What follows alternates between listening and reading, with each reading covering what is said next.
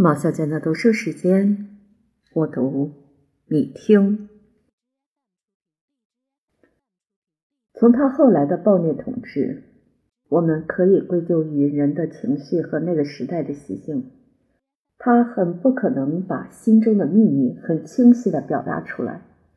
在他当政的头几个月，秘密的企图用伪善的外表来加以掩饰，只能用来迷惑群众的眼光。他为亚历克修斯二世举行庄严的加冕大典。这位狡猾的监护人手里拿着基督的圣体和宝血，发出最为热诚的宣告：要为所敬爱的被监护人鞠躬尽瘁，死而后已。他那些为数众多的拥护者受到指使，提出坚决的主张：正在沦亡的帝国掌握在一个幼儿手里，会带来极大的危险。只有行伍出身的君主能够运筹帷幄，也能决胜千里。对于国家机运和人情世故有长久的经验，已经学会统治的要领和方法，才能拯救罗马人于水火之中。每个市民都有责任要避使谦逊的安德罗尼库斯勉为其难，接受报国为民的沉重负担。年轻的皇帝也被迫加入劝进的呼吁，恳求他成为共治者，实施联合的统治。安德罗尼库斯登基以后，很快将亚历克修斯二世从最高的位阶罢黜，让他过着与外人完全隔绝的生活，并且正式教长的轻率声明，说是亚历克修斯被监护人看管后。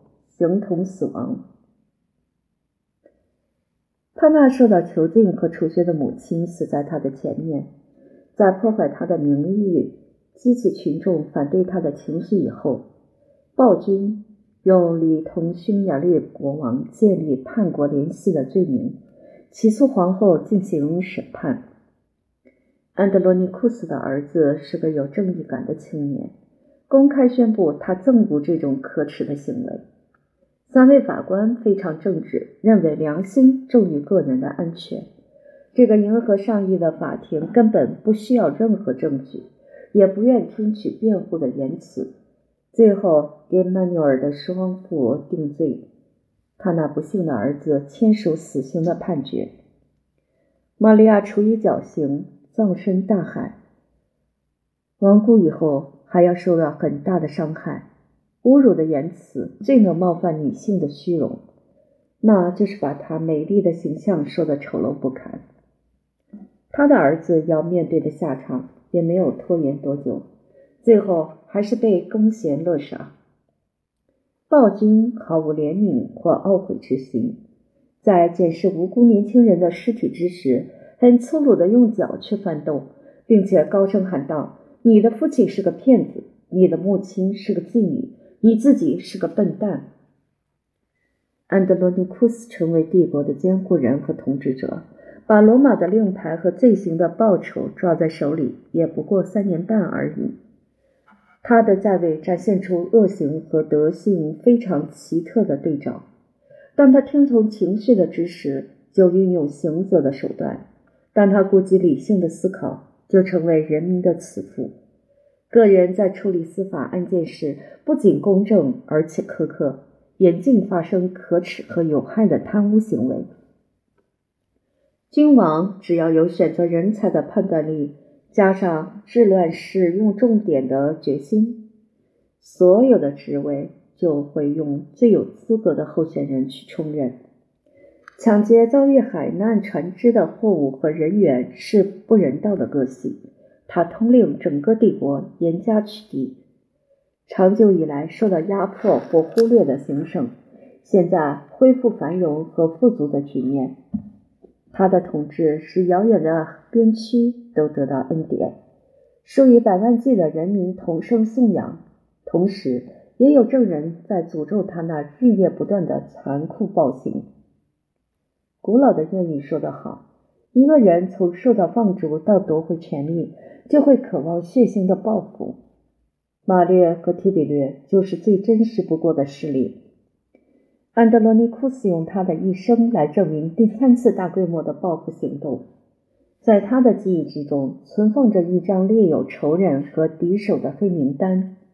这些人诋毁他的优点长处，反对他的丰功伟业，羞辱他的不幸命运。他在放逐生活中唯一的安慰，就是能够实施报复的神圣希望和承诺。那就必须消灭年轻的皇帝和他的母亲，接着产生最重要的职责是要根据他们的朋友，因为那些人会恨这个凶手，因此要想尽办法来加以惩处。一旦发生谋杀事件，使他不可能原谅和宽恕。这些人对于这些受害人有非常恐怖的叙述：他们惨死在毒药或刀剑之下，或是海洋或火焰之中。就是称为风平浪静的日子，更能显示出他的残酷。这是指没有流血的一个星期，在他而言是非常罕见的休息期间。暴君一直努力把部分罪行转移到法律和法官的身上。等到摘下面具，他的臣民就不会再弄错对象，他才是灾祸的始作俑者。那些出身最高贵的希腊人，特别是争夺科穆宁家族继承权的后裔或亲戚，赶快逃离这个恶魔的受窟。尼斯、普鲁萨、西西里。塞浦路斯成为他们的避难地，他们的出亡已经构成犯罪的行为，更因公开的叛变和借用皇室的头衔，成为十恶不赦的罪行。然而，安德罗尼库斯忍住一时之气，不使用他那所向无敌军队的刀剑来镇压尼斯和普鲁萨，还是降服并且受到惩罚。西西里人对提萨诺尼卡的细节感到满意。遥远的塞浦路斯对叛徒比起暴君更为不利。最后，安德罗尼库斯被没有攻击的敌手和没有武装的人民所推翻。艾萨克·安吉鲁斯是亚历克修斯一世女儿这个世系的后裔。皇帝出于审慎或迷信起见。已经把他打上受害人的印记。安吉鲁斯处于绝望的时刻，为了保护自己的性命和自由，杀死刽子手，逃到圣索菲亚大教堂。圣所逐渐挤满好奇和忧伤的群众，他们都会落得同样的下场。他们的哀痛很快转变成诅咒，最后产生威胁的语气。他们敢于质问：我们为什么要害怕？我们为什么要屈服？我们有这么多人，而他只是一个毒夫，就是因为要忍耐，才让我们受到束缚，成为他的奴隶。到了天亮，整个城市发生大规模的叛乱，监狱都被打破，就是生性冷漠和卑躬屈节的人士，也都揭竿而起，要来保护自己的国家。艾萨克利用科莫宁家族的名义。在圣所直接登基称帝，暴君并没有感到大难临头，因为他早已经离开城市，为了消除政府的劳累，留在普罗蓬提斯海令人心旷神怡的岛屿上。他约爱丽丝和阿格尼斯缔结很不适宜的婚约。爱丽丝是法兰西国王路易七世的女儿。也是命运官吏的亚历克修斯二世留下的未亡人。他的伴侣是年轻的妻子和受到宠爱的侍妾。这种做法只适合他的脾气，而非他的年龄。安德罗尼库斯听到市井的消息，就毫不考虑赶回君士坦丁堡，急着要用血腥的手段来镇压这些罪行。他为皇宫的寂静、城市的喧嚣。和民众的背离而感到惊愕不已。他正式宣布要大赦臣民，他们丝毫没有愿意接受他的宽恕，也不愿宽恕他。他提出劝退的主张，由他的儿子曼纽尔接位。儿子的德行无法偿还父亲的罪恶。开敞的海洋可以供他撤离，发生革命的信息沿着海岸迅速传播。当未知之心消失，就没有人俯首听命。一艘全副武装的双桅战船赶上，并捕获皇家的坐舰。暴君被拖到艾萨克·安吉鲁斯的面前，带着脚镣，还有一条很长的铁链锁住他的颈项。他的狡辩和女性同伴的眼泪都无法挽回他的生命。没有按规定合法的处死。新登基的国君把罪犯送给无数受害者去发落。有那么多的人被他夺去父亲、丈夫和友人，他的牙齿、头发、一只眼睛和一条手臂要从他的身体拿走或切除，使得这些受到损失的家庭获得最低的补偿。同意给予短暂的缓刑，好使他感受更为痛苦的死亡。安德罗尼库斯被放在一匹骆驼的背上，根本不考虑会有被救走的危险。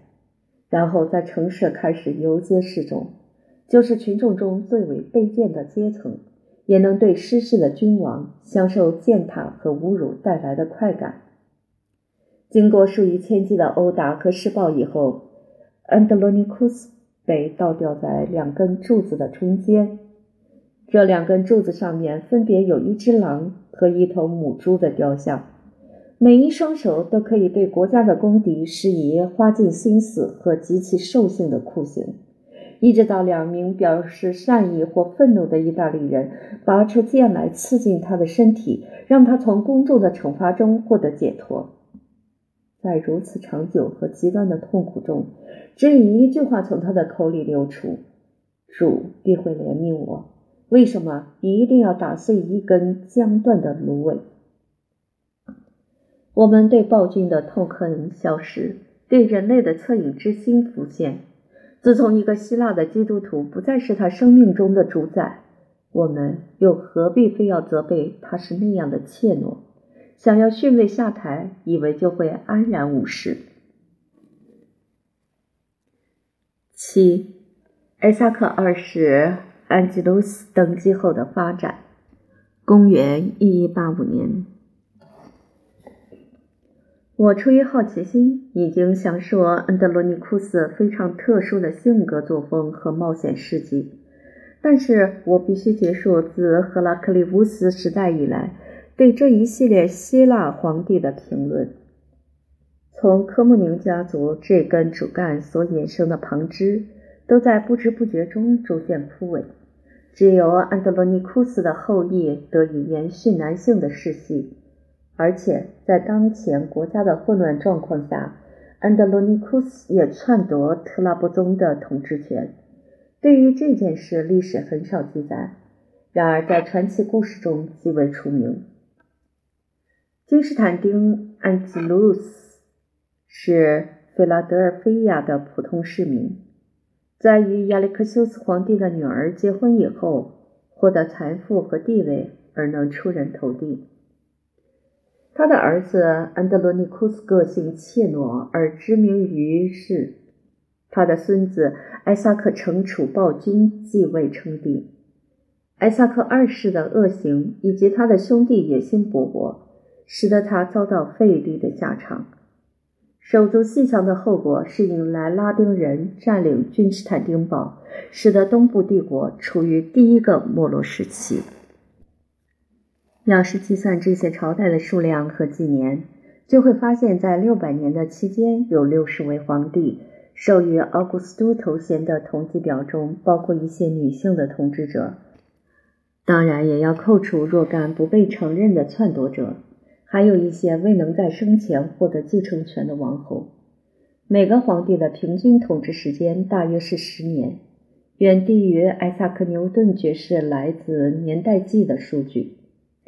他从比较近代或正规的君王所获得的数据，认定大致一个普通的朝代统治的期限在十八年到二十年之间。拜占庭帝国只要默认世袭的继承权利。就会造成最平静和繁荣的局面。五个王朝的赫拉克利乌斯、伊索里亚、阿莫里亚、巴斯利安和科莫宁家族，享用和传承皇家的世袭产业，分别为五代、四代、三代、六代和四代之久。有若干君王计算他们的统治年代是从幼儿时期开始。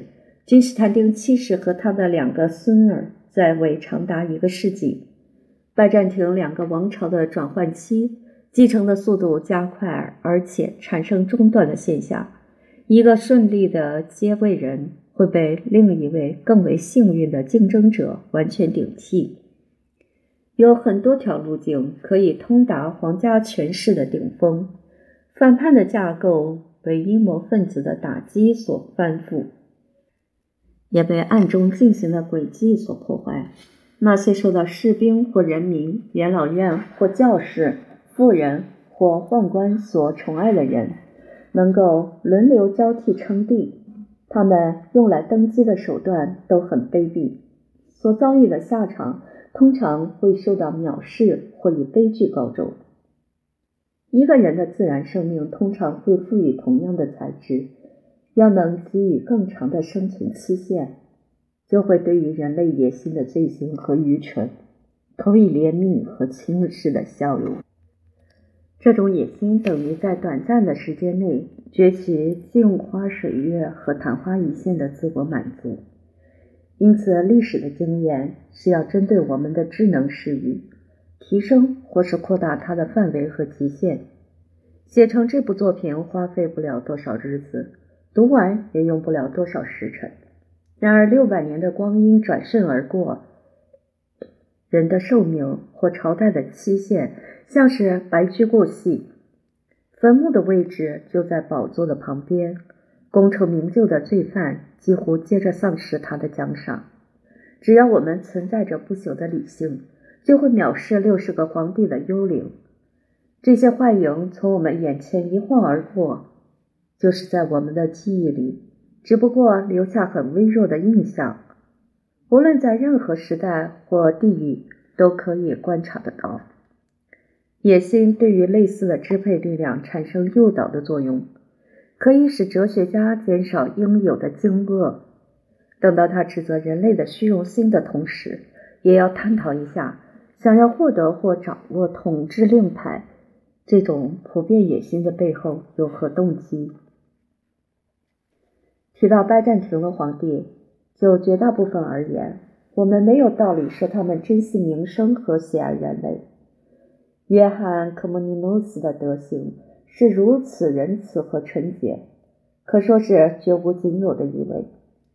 至于那些名声显赫的君主，无论是在约翰二世之前或以后，都是运用个人的机智或勇敢，采取利己的策略，踏上一条扭曲而血腥的道路。